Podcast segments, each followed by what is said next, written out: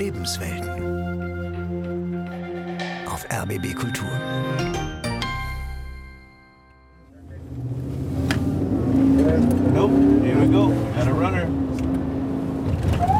Orlando Marrero gibt Gas und schaltet kurz das Blaulicht ein. Es geht los, da will einer wegrennen, sagt der Grenzpolizist. Der Mann, dem das gilt, rennt noch ein Stück und sieht dann ein, es gibt kein Entkommen. Orlando Marrero bremst den Geländewagen ab, springt mit zwei Kollegen aus dem Auto und ruft auf Spanisch: Auf den Boden, auf den Boden! Die Grenzpolizisten tasten den Mann ab, ob er eine Waffe trägt, erklären ihm, dass er Handy, Geldbörse und alles andere, was er bei sich hat, in einen durchsichtigen Plastiksack stecken muss. Auch seinen Gürtel und die Schuhbänder. Aus Sicherheitsgründen selbst mit Schuhbändern sollen Migranten schon versucht haben, Grenzbeamte zu attackieren oder sich selbst etwas anzutun. Dieser Mann, Ende 30, ist völlig friedlich und erzählt bereitwillig, wo er herkommt. Am Grenzzaun von El Paso versagt die US-Einwanderungspolitik? Eine Sendung von Ralf Borchardt. De dónde viene? De Oaxaca. Ich komme aus Oaxaca, Mexiko. Ich heiße Epifanio. Ich war drei Tage lang von Oaxaca aus unterwegs, vor allem mit dem Bus, dann zu Fuß über die Grenze. Es ist das zweite Mal, dass ich es versuche und dass sie mich erwischen. Einmal hat ihn die Grenzpolizei also schon abgeschoben, zurück nach Mexiko. Was ist sein Ziel?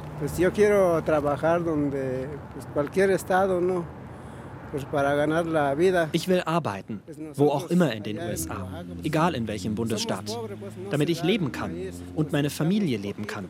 Wir sind arm in Oaxaca, es ist schwer dort, aber es ist auch hier nicht leicht. Kurz darauf treffen weitere Fahrzeuge der Grenzpolizei ein, auch ein Transporter, in dem schon andere Migranten sitzen. Epifanio setzt noch schnell eine Nachricht an Angehörige ab, bevor er sein Handy endgültig in den Plastiksack der Grenzpolizei stecken muss. Später soll er es wiederbekommen. Als sich die Tür des Polizeitransporters schließt, ist auch sein zweiter Anlauf, in die USA zu kommen, aller Voraussicht nach gescheitert. Es ist ein ganz normaler Morgen an der Grenze der USA zu Mexiko, wenige Kilometer westlich der Stadt El Paso in Texas. Der Grenzzaun aus rostbraunen, massiven Metallstäben ist hier bis zu neun Meter hoch. Auf der Weiterfahrt durch die wüstenähnliche Landschaft sagt Orlando Marrero zum Fall Epifanio.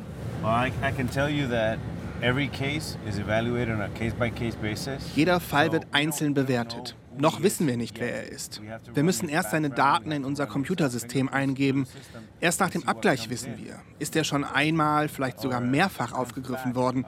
Hat er einen kriminellen Hintergrund? Gibt es einen Asylantrag? Erst danach können wir ihn in das richtige Immigrationsverfahren einordnen. Die Begegnung mit Epifanio war der zweite Aufgriff in dieser Frühschicht der Grenzbeamten. Schon eine Stunde zuvor, da war es noch dunkel, waren ein Mann und eine Frau im Scheinwerferlicht des Geländewagens aufgetaucht. Elmer, Elmer, ¿y usted, señor? Cosmel. Cosmel. Okay. Die Grenzpolizisten hatten auch diese beiden auf Spanisch angesprochen, sie nach dem ersten Sicherheitscheck nach ihren Namen gefragt. Dann haben sie Elme und Cosmel, wie sich die beiden nennen, etwas zu trinken und zu essen angeboten, Wasser und Schokoriegel. Ich verstehe gut, dass ihr menschlich behandelt werden wollt. Ich bin auch ein Mensch und behandle euch mit Respekt. Aber ich mache hier auch meinen Job für meine Leute, okay? Elme und Cosmel kommen aus Chiapas im Süden Mexikos. Elme spricht lange mit Grenzpolizist Richard Barragan über seine Erfahrungen mit den Menschenhändlern in Ciudad Juárez, der Stadt auf der mexikanischen Seite des Zauns. So from Chiapas to Juarez. Also von Chiapas nach Juarez, sagt er, mussten sie niemanden bezahlen. Aber sobald sie in Juarez waren, 20.000 Pesos pro Person.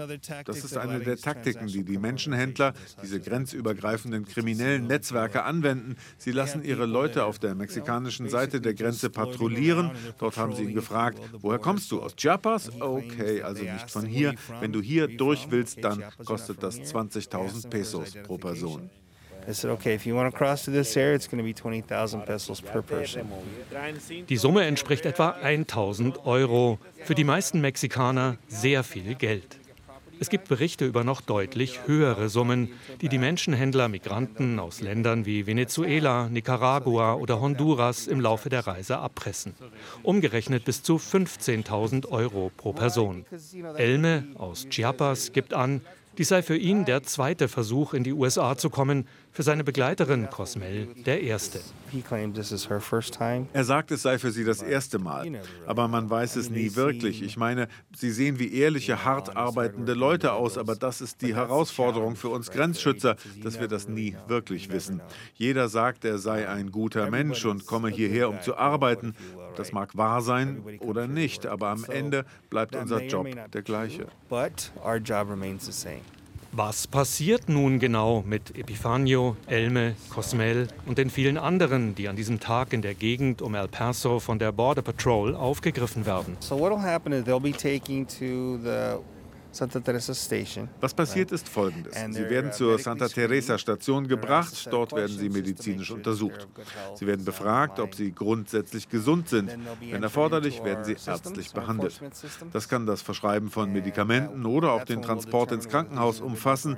Nach dem medizinischen Check werden Personalien und biometrische Daten, auch Fingerabdrücke, in unseren Computer eingespeist, um zu sehen, ob sie schon vorher illegal eingereist sind. Illegale Einreise Einreise außerhalb offizieller Grenzübergänge, das ist schon mal grundsätzlich strafbar. Sollten Sie selbst Teil eines Drogen- oder Menschenhändlerringes sein, greifen wiederum ganz andere Straftatbestände. Sollte sich kein weiterer strafbarer Hintergrund ergeben und es ist tatsächlich der erste illegale Grenzübertritt, wird voraussichtlich Title 42 angewandt, werden sie über die Grenze zurückgeschoben, wahrscheinlich innerhalb der nächsten 24 Stunden so to speak, uh, back to their source country probably within the next 24 hours. Das sofortige Abschieben von Migranten zurück über die Grenze nach Mexiko war drei Jahre lang auf der Grundlage einer Regelung namens Title 42 möglich, eingeführt von Ex-Präsident Donald Trump kurz nach Beginn der Corona-Pandemie. Präsident Joe Biden hat diese Regelung lange Zeit beibehalten und erst vor kurzem durch neue, zum Teil noch schärfere Einwanderungsregeln ersetzt.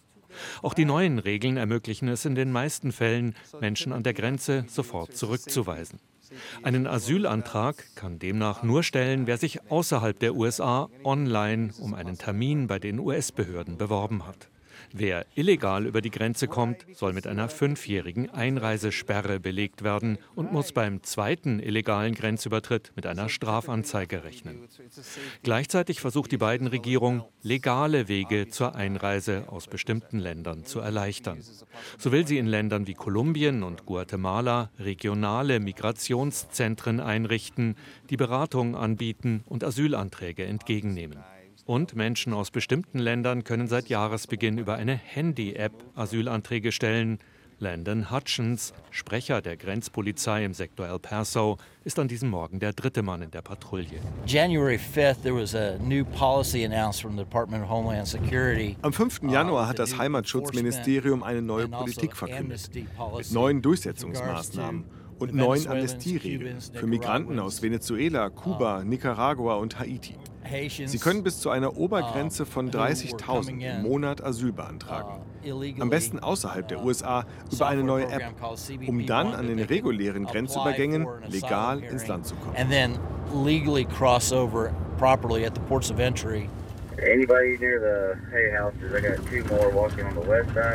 Über Funk erhalten die Grenzpolizisten den Hinweis auf eine mögliche neue Gruppe illegaler Migranten. Die Besatzung eines Hubschraubers will in der Morgendämmerung etwa sechs Verdächtige erkannt haben. Das rot blinkende Licht des Hubschraubers kommt immer näher. Die Besatzung koordiniert per Funk verschiedene Grenzschutzeinheiten am Boden, von denen manche auf Pferden, manche zu Fuß, manche in Fahrzeugen unterwegs sind. Wie Richard Barragan und seine Kollegen, die bald mit dem nächsten Aufgriff von Migranten rechnen.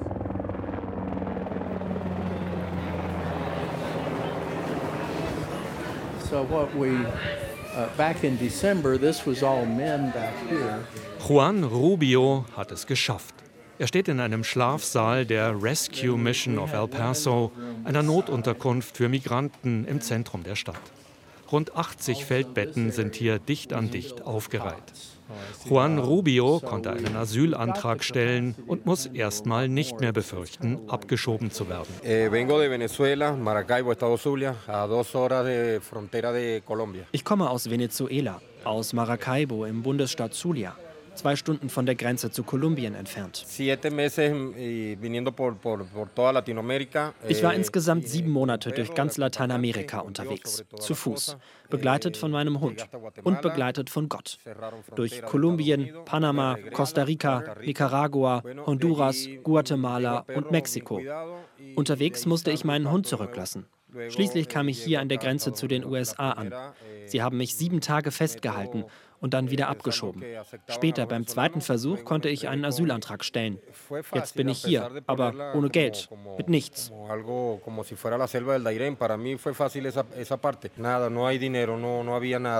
Sobald er das Geld für ein Busticket zusammen hat, will Juan Rubio nach New York. Dort hat er Freunde, dann vielleicht weiter nach Kanada.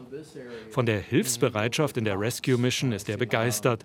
Er hat ein Dach über dem Kopf, bekommt täglich warmes Essen, hat neue Kleidung und kann auf ein wenig finanzielle Unterstützung hoffen.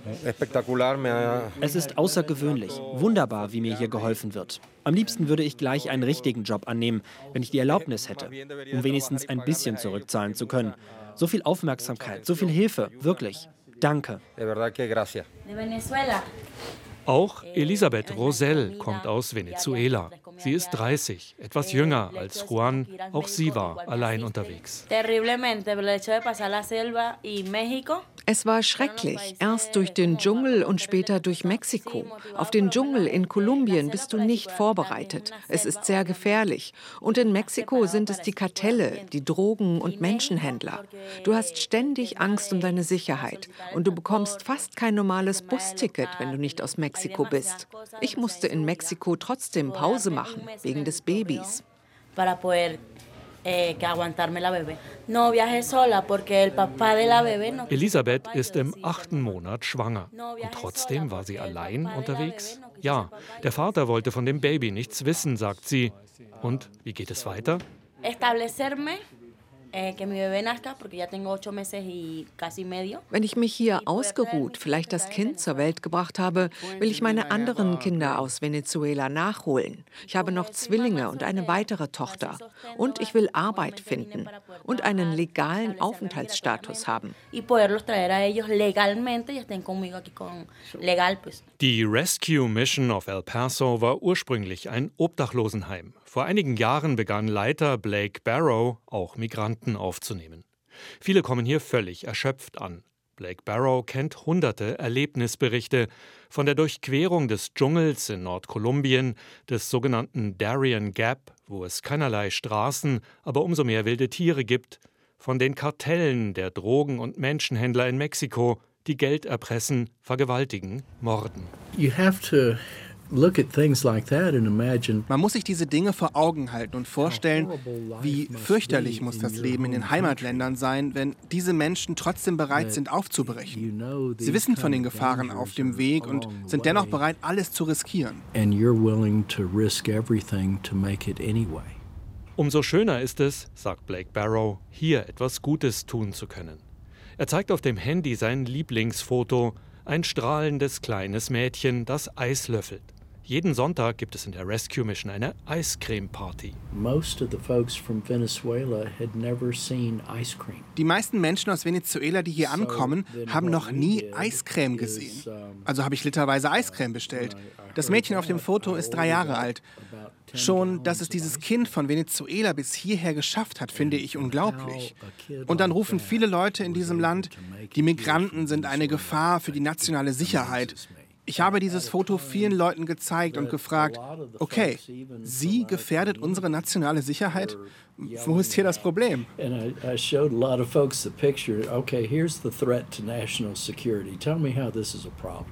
Über noch etwas könnte sich Blake Barrow jeden Tag aufregen, über den Vorwurf, Migranten würden Amerikanern Arbeitsplätze wegnehmen. Die Arbeitslosenquote in den USA ist niedrig, gleichzeitig fehlen Arbeitskräfte. Die Zahl der offenen Stellen ist hoch, sagt er, in der Landwirtschaft, in der Dienstleistungsbranche etwa. I mean, you, you've got some of these politicians that, that are screaming about Uh, Und dann schreien einige dieser Politiker, wir müssen amerikanische Jobs schützen. Wenn man auf die ganzen offenen Stellen schaut, wird klar, es gibt nicht genug amerikanische Bürgerinnen und Bürger, um alle offenen Stellen zu besetzen. Ich arbeite seit 25 Jahren hier. Und wenn ich durch die Gegend fahre, gibt es so viele Stellenangebote wie noch nie. Jedes Restaurant hat ein Schild draußen, auf dem steht, wir stellen ein. Every single restaurant you go to has a sign out says hiring now.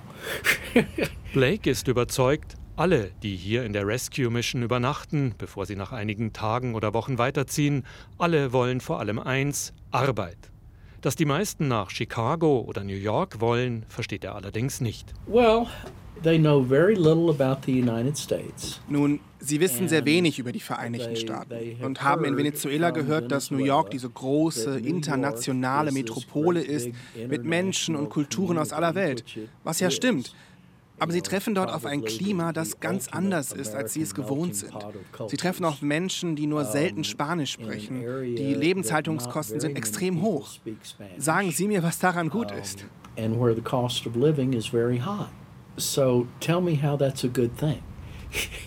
Wie finanziert Blake Barrow diese Unterkunft? Die Miete, die gut 30 Angestellten, die Mahlzeiten und vieles mehr. Private contributions from people. Durch private Spenden von Leuten aus El Paso. Wir schreiben einen Newsletter, den ich einmal im Monat versende. Wir haben rund 5000 Adressen auf der Mailingliste. Und die Leute geben uns, was sie können. Auch in Gesprächen auf der Straße fällt auf, wie groß die Hilfsbereitschaft in El Paso ist. Ein Viertel der Bevölkerung dieser Stadt in der südwestlichen Ecke von Texas ist außerhalb der USA geboren. Viele pendeln aus Juarez auf der anderen Seite der Grenze täglich zur Arbeit hierher. Überall in El Paso hört und liest man Spanisch. Austin, die Hauptstadt von Texas, ist gut 800 Kilometer entfernt. Houston, die größte Stadt in Texas, mehr als 1000 Kilometer. Politisch ist Texas weitgehend republikanisch geprägt, El Paso dagegen demokratisch.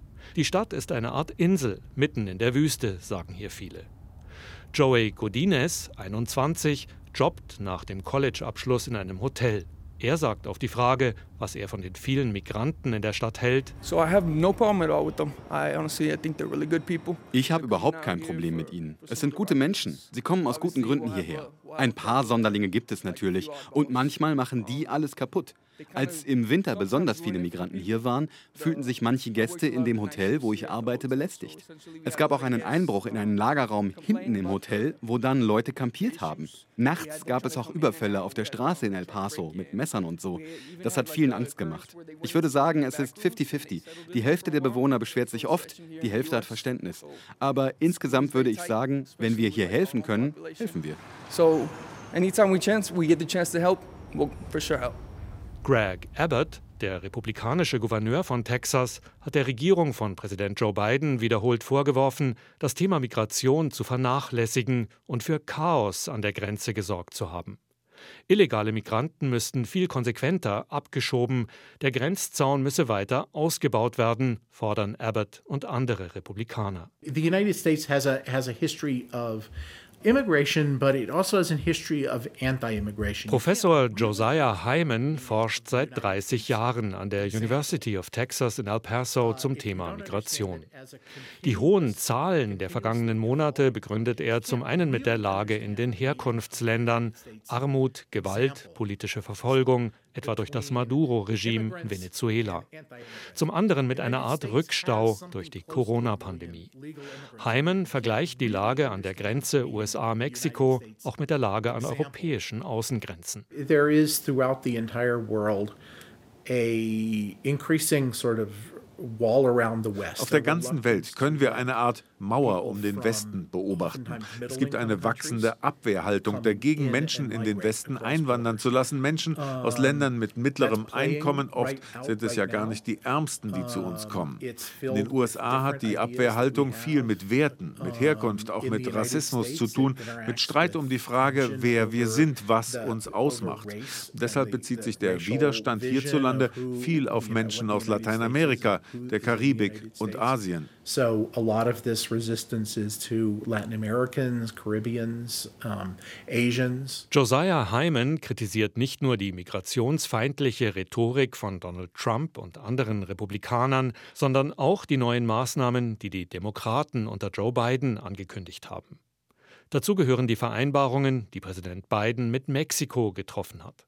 Zwar ist nicht alles öffentlich geworden, doch das Ganze erinnert ihn an den Türkei-Deal von Angela Merkel während der Flüchtlingskrise 2015. Damals wurde, vereinfacht gesagt, die Türkei dafür bezahlt, Migranten aufzuhalten. Das entspricht in vielem dem, was mit Mexiko passiert. Eine interessante Entwicklung. Länder wie die Türkei, Marokko und Mexiko, das sind mittlere Länder, die die schmutzige Arbeit erledigen sollen, Migranten zurückzuhalten. Eigentlich hatte Joe Biden zum Amtsantritt eine humanere Einwanderungspolitik versprochen. Dann hat er vieles aus der Zeit von Donald Trump beibehalten. Nach dem Auslaufen der Corona-Regelung Title 42 will die Biden-Regierung das Asylrecht anderweitig verschärfen. Bereits seit Januar sind Asylanträge fast nur noch per Handy-App möglich, beschränkt auf Menschen aus bestimmten Ländern wie Haiti oder Venezuela, bis zu einer Obergrenze von 30.000 pro Monat. Dazu kommen soll die Regel, dass all diejenigen sofort abgeschoben werden können, die auf dem Weg in die USA ein Transitland passiert haben, wo sie ebenfalls einen Asylantrag hätten stellen können. Eine solche Drittstaatenregelung würde die Aussicht auf Asyl in den USA erheblich einschränken. It's not honest at all. I mean, they're they're deathly afraid of the political das ist überhaupt nicht ehrlich. Die beiden Leute haben eindeutig Angst vor der politischen Symbolkraft des Themas. Grundsätzlich ist die Haltung der US-Bevölkerung geteilt, 50 zu 50. Rund die Hälfte ist grundsätzlich tolerant, pro Migration eingestellt. Die andere Hälfte ist skeptisch bis ablehnend. Doch auf der Anti-Migrationsseite sind die negativen Emotionen sehr viel stärker aufgeladen. Die neue App für Asylanträge ist laut Hyman halb halbherzig. Die Handhabung sei viel zu kompliziert, das Kontingent von 30.000 zu klein. Insgesamt sei die Einwanderungspolitik von viel zu vielen, teils widersprüchlichen Regeln geprägt, sagt Heimen. Und von teurer Symbolik wie dem Grenzzaun. Er betont aber auch, man dürfe das Thema Migration nicht naiv angehen. Regeln müssen durchgesetzt, Obergrenzen benannt und eingehalten werden, sagt er.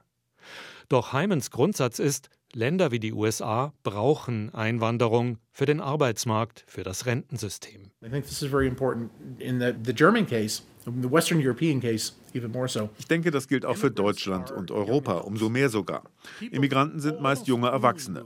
Unseren hochentwickelten, wenn nicht überentwickelten Ländern fehlen junge Erwachsene. Sie sind der Teil der Bevölkerung, der die beste Gesundheit, die meiste Energie, das größte Potenzial hat. Unsere Gesellschaften sind überaltert. Wir brauchen diese Menschen und ihre Kinder. Man kann nur hoffen, dass wir langfristig unter diesen Rahmenbedingungen den Wert der Migration erkennen. To give value to immigration under these circumstances. Zurück am Grenzzaun gegen Ende der Frühschicht von Orlando Marrero, Richard Barragan und Landon Hutchins. Die Suche nach den sechs Verdächtigen, die die Hubschrauberbesatzung entdeckt zu haben glaubte, ist erfolglos geblieben. Entweder waren es nur Tiere, etwa streunende Hunde, die der Hubschrauberpilot in der Morgendämmerung gesichtet hatte, oder die Migranten haben sich perfekt versteckt in dieser wüstenartigen Gegend voller Sträucher und Schluchten. Es ist eine der gefährlichsten Stellen am Grenzzaun hier, sagt Landon Hutchins. Die Menschenhändler haben auf der anderen Seite Kameras installiert. Manchmal fliegen Steine auf die Grenzpolizisten. Es gab auch schon Schusswechsel. Wie sinnvoll ist dieser bis zu neun Meter hohe Grenzzaun? Die ersten Abschnitte wurden lange vor der Amtszeit von Donald Trump gebaut. Trump hat das Thema im Wahlkampf hochgezogen, sprach gern von der Mauer zu Mexiko, hat am Ende aber viel weniger bauen lassen als angekündigt. Nach wie vor weist der Zaun entlang der mehr als 3000 Kilometer langen Grenze große Lücken auf. Trotzdem bietet er einen gewissen Schutz, sagt Richard Barragan.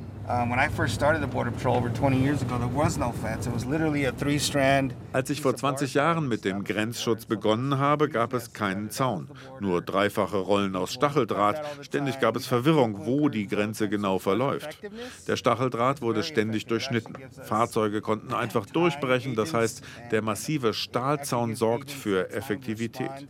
Er gibt uns Grenzpolizisten auch einen gewissen Schutz. Schutz. Wir profitieren sehr davon. At least in our area of operation, especially this area, is uh, very beneficial for us. Der Zaun, so Richard Barragan, sei aber nur eine von drei Säulen im Gesamtkonzept. Ergänzende Technologie wie Kameras seien die zweite Säule, die Grenzpolizisten selbst die dritte. Und was denkt er über die Migranten, die sie jeden Tag hier aufgreifen? Hat er Mitgefühl? Oh, absolutely. I mean, you know, I mean, I'm a Oh, absolut. Ich bin ein Bürger dieser Gegend. Ich mag von Beruf Grenzpolizist sein, aber natürlich habe ich Mitgefühl. Wir haben den Migranten heute nicht zufällig Wasser und Schokoriegel angeboten. Es gibt eine Menge Grenzpolizisten, die mit zwei oder drei Lunchpaketen zum Dienst kommen, mit literweise Wasserflaschen auf dem Rücksitz, weil sie wissen, dass sie auf diese Menschen treffen. Es könnte dein Bruder, deine Schwester, deine Mutter, dein Onkel sein, wer auch immer. Und das ist der tragische Teil unserer Arbeit, Tag ein, Tag aus. And this, this, this is the tragic part about, about agents that are doing this work day in and day out. Noch einmal fliegt der Hubschrauber über die Grenzschützer hinweg. Die wissen, auch morgen und übermorgen werden sie auf illegale Migranten treffen. Die hochemotionale Debatte über Einwanderung in den USA wird weitergehen.